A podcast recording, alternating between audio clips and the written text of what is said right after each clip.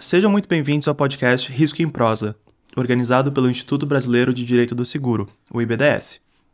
Hoje temos a honra de ter como convidada a professora Judite Martins Costa, que foi professora na Federal do Rio Grande do Sul, é livre-docente na Universidade de São Paulo, desenvolve uma atuação, enfim, conhecidíssima como árbitra e parecerista no direito privado, e tem como suas obras mais importantes publicadas a Boa Fé no Direito Privado, Critérios para sua aplicação, e mais recentemente Crise e Perturbações no Cumprimento da Prestação com a professora Paulo Costa Silva. Muito obrigado por aceitar participar do podcast. Muito obrigada, Lucas. Eu que fico muito satisfeita de estar aqui, estar no IBDS novamente, para conversar sobre direitos seguros. Muito obrigado por aceitar novamente. Uh, primeira pergunta para começar. Todos nós sabemos que o direito de seguro é um, um pouco é, distante da vida cotidiana, até de certa forma, infelizmente. Não participa muito da academia e tampouco é assunto comum uh, na vida cotidiana do advogado. Eu queria saber como surgiu o seu interesse e seu contato com o direito do seguro. É, o meu primeiro contato com o direito do seguro foi por via da minha atividade acadêmica como professora de contratos na Universidade Federal do Rio Grande do Sul. Foi aquela aproximação que se pode dizer né, da, da lei nos livros, né, não da lei na vida. Porque é, durante um semestre se desenvolve a cadeira de eh, contratos em espécie, que segue o semestre de teoria geral dos contratos. E como assim era lá, e assim deve ser também ainda hoje em outras uh, faculdades, não é? se tem um semestre para passar por todos os tipos contratuais uh, do Código Civil, de leis especiais e também por contratos socialmente típicos. Portanto, é necessariamente um contato muito, muito, muito superficial. E isso era tudo que eu conhecia do contrato de seguro, é, aquilo que quase que irresponsavelmente cabe em uma ou duas aulas, quando me caiu nas mãos um texto absolutamente iluminante e iluminado do Calmon de Passos. E depois um texto ao qual reservo os mesmos adjetivos do professor Ovídio Batista da Silva, o seguro como relação comunitária, acredito que era esse o título, né? E aí eu percebi que esse contrato tinha alguma coisa especial, que ia além, que envolvia relações muito complexas e que eh, tinha aspectos mesmo que me fascinavam, porque eu nunca consegui ver o direito só como uh, a lei no código, eu sempre me, sempre me interessou extraordinariamente as ligações entre o, a experiência jurídica e as demais camadas da vida social, né? E o seguro é quase que me parecia uma questão antropológica. É, para além de histórica. E justamente por essa época, quando eu estava assim, começando a me fascinar teoricamente pelos jeitos seguros, eu recebi um, um convite inusitado, surpreendente, de uma pessoa que eu não conhecia, que chamava Ernesto Tsirunic, e que eh, me dizia então que iria realizar em Porto Alegre, segundo o Fórum José Soleiro Filho de Direitos Seguros, e me convidava para participar desse fórum.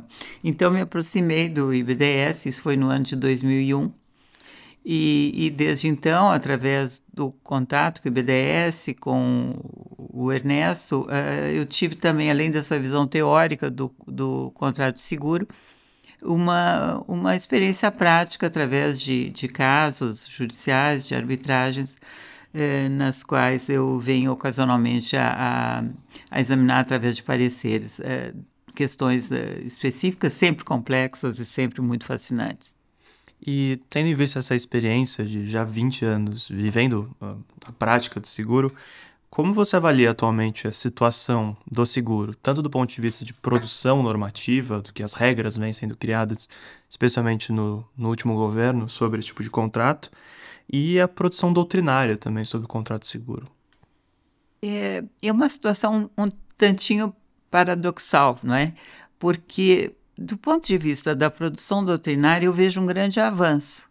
Durante décadas, uh, o, direito seguro ficava ou encerrado em textos eh, absolutamente herméticos para os não especialistas na prática securitária, era quase que, vamos dizer, aprisionado não é, pela prática e pelos práticos, uh, com poucos livros, Pedro Alvim, lógico, Vera Helena, também tem que ser lembrada, não é? é? que se dedicavam a estudar, a examinar o fenômeno prático, mas com as lentes da dogmática jurídica. E eu acho que este, este vazio, é?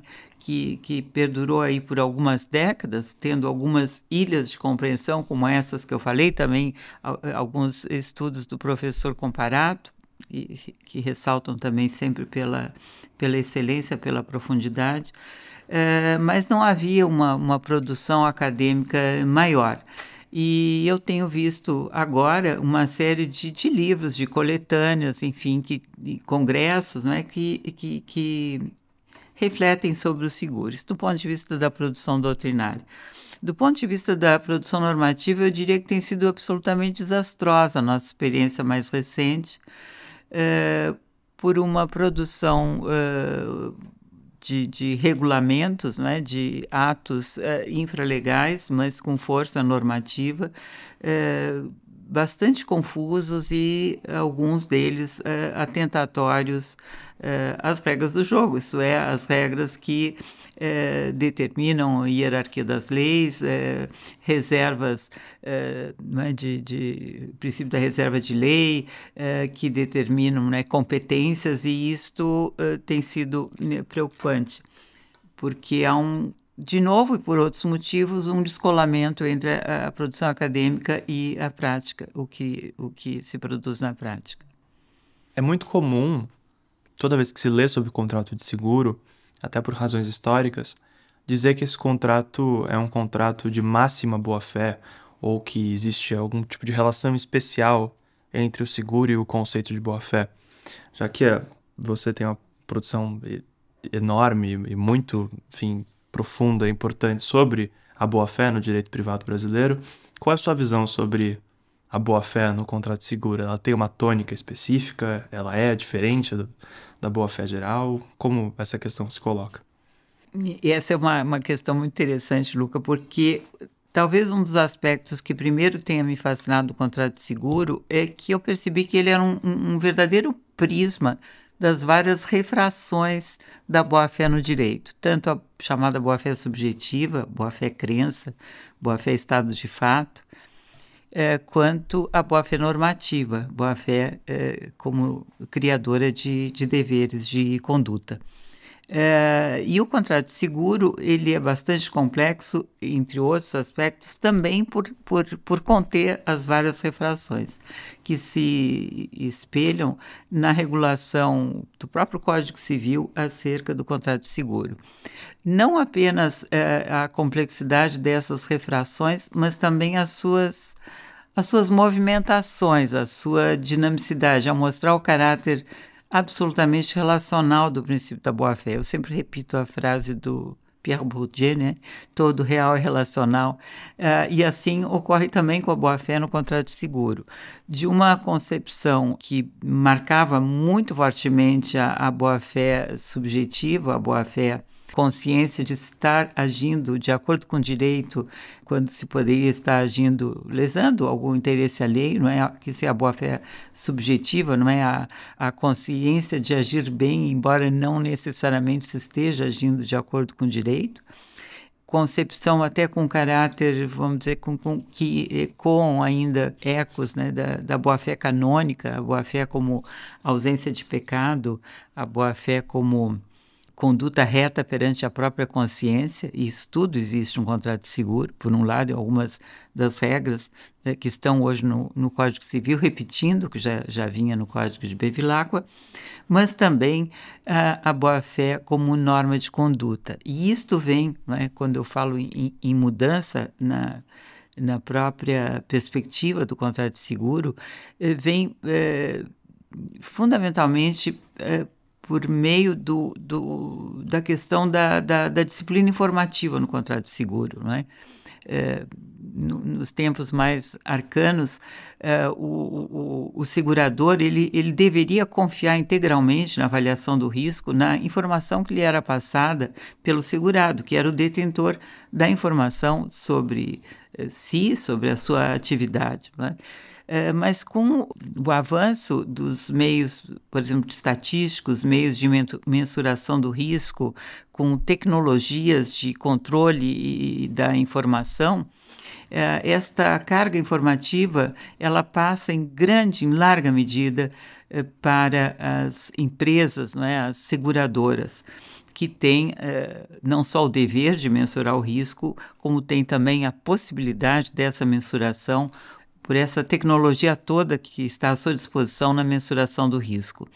É, e, portanto, não se trata mais de um, de um, apenas de um dever informativo por parte do segurado, mas também de um ônus jurídico, do encargo de direito material de autoinformação por parte da seguradora para o cálculo eh, do risco implicado no contrato. E isto leva a que a boa-fé também passe a, vamos dizer, os pesos da boa-fé no contrato de seguro, que recaíam quase que exclusivamente na boa-fé subjetiva, eles são divididos hoje com a boa-fé objetiva, a regra de conduta, e que vai determinar a intensidade, por exemplo, do ônus autoinformativo, e, e, vai uh, determinar outras regras de conduta para que recaem sobre, sobre ambos os participantes dessa relação.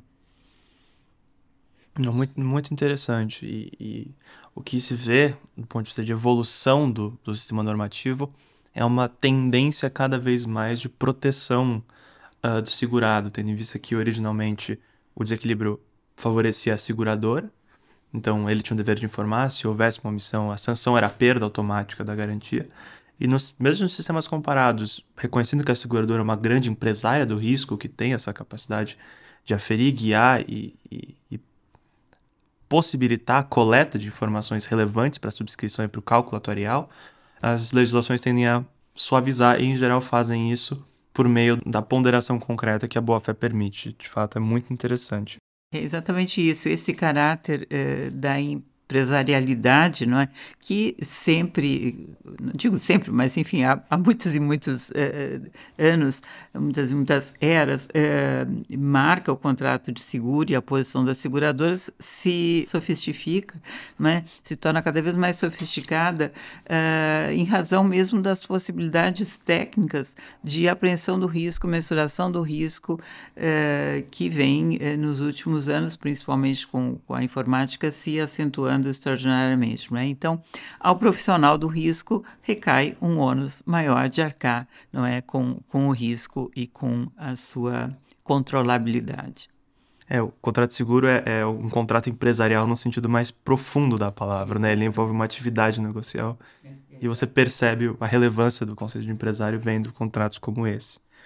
Agora, professora, voltando a um, um tema que nós mencionamos, há pouco tempo, quando perguntado sobre qual era a situação do, da regulamentação em vigor, gostaria de lhe questionar, ou enfim, lhe interrogar sobre um tema que atualmente está em discussão no Supremo Tribunal Federal por uma ação direta de constitucionalidade proposta pelo Partido dos Trabalhadores, que é a resolução editada em 2021 pelo Conselho Nacional de Seguros Privados, de número 407, Soube que a senhora teve uma participação, uma interação recente com o IBDS sobre esse tema. Eu gostaria de saber sua opinião sobre essa resolução que, para o ouvinte que nos acompanha, cria, ou enfim, cria um regime jurídico específico para os contratos ditos de grandes riscos, que seriam contratos para segurados qualificados, que teriam riscos maiores, garantias mais elevadas, em tese, maior capacidade de negociação do conteúdo do contrato de seguro. Pois é, quando há pouco referia a produção normativa absolutamente desastrosa, no meu modo de ver,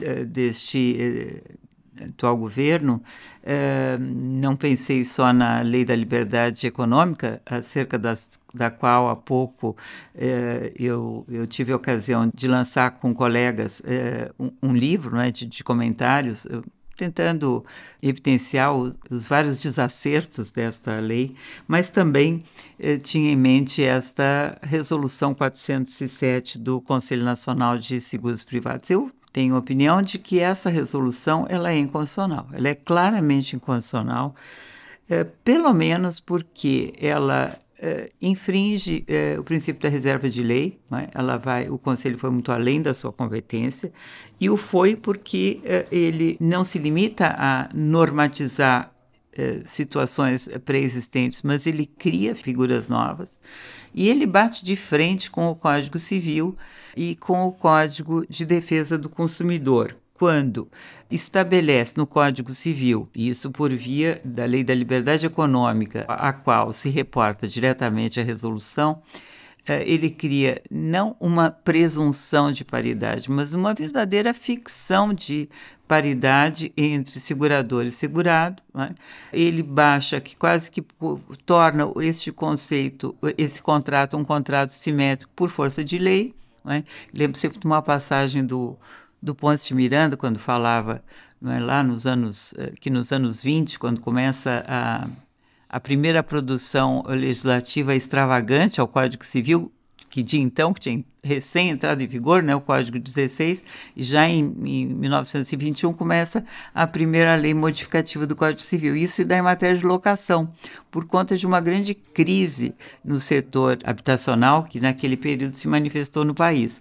E o Pontes diz lá pelas tantas uma frase que eu gostava muito de repetir em aulas, não se fazem revoluções a golpes de lei. Né?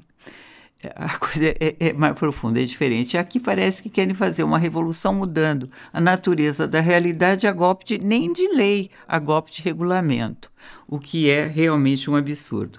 Cria, portanto, essa ficção de, de paridade num contrato que estruturalmente é assimétrico, e é assimétrico porque a operação seguro ela é uma operação que implica necessariamente a assimetria, né?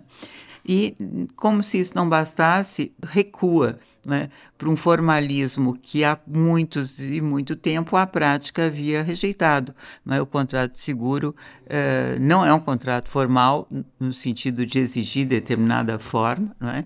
Eh, pode se expressar, portanto, por mais de uma forma jurídica, mas agora a resolução torna, ingessa esse contrato num contrato formalizado por escrito, etc, etc. Portanto, é, é um exemplo não apenas de má técnica legislativa, que tem sido uma tônica, mas também não é, não é só um problema de técnica, é um problema também de fundo, é um problema de infração a limites constitucionais que, no meu modo de ver, são claros. Bom, acho que era o, o que tínhamos por hoje. Gostaria de agradecer a professora Judite por ter aceitado participar deste episódio do podcast Risco em Prosa. Acho que foi muito é, enriquecedora a discussão que nós tivemos. Gostaria de agradecer ao ouvinte pela audiência e até o próximo episódio. Muito obrigada. Prazer foi meu destaque, Luca.